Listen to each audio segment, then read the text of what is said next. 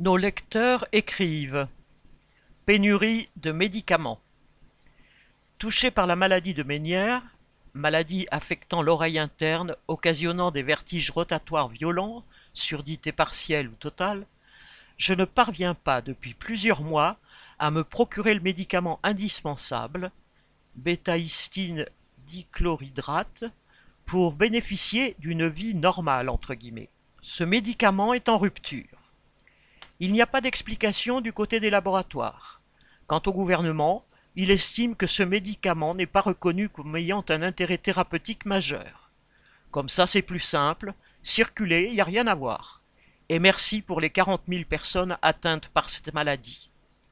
Alors depuis plus de quatre mois, je demande à toutes les pharmacies sur mon chemin. 15 à Paris, 5 dans le Loir-et-Cher, une dans l'Eure, une à Brive, une dans les Pyrénées-Orientales, deux à Briançon, et une en Espagne, où curieusement j'ai trouvé le médicament introuvable en France.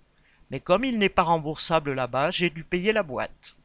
Il en va de même pour la flécaïnide, utilisée en traitement de maladies cardiaques qu'on trouve en Espagne, mais plus en France.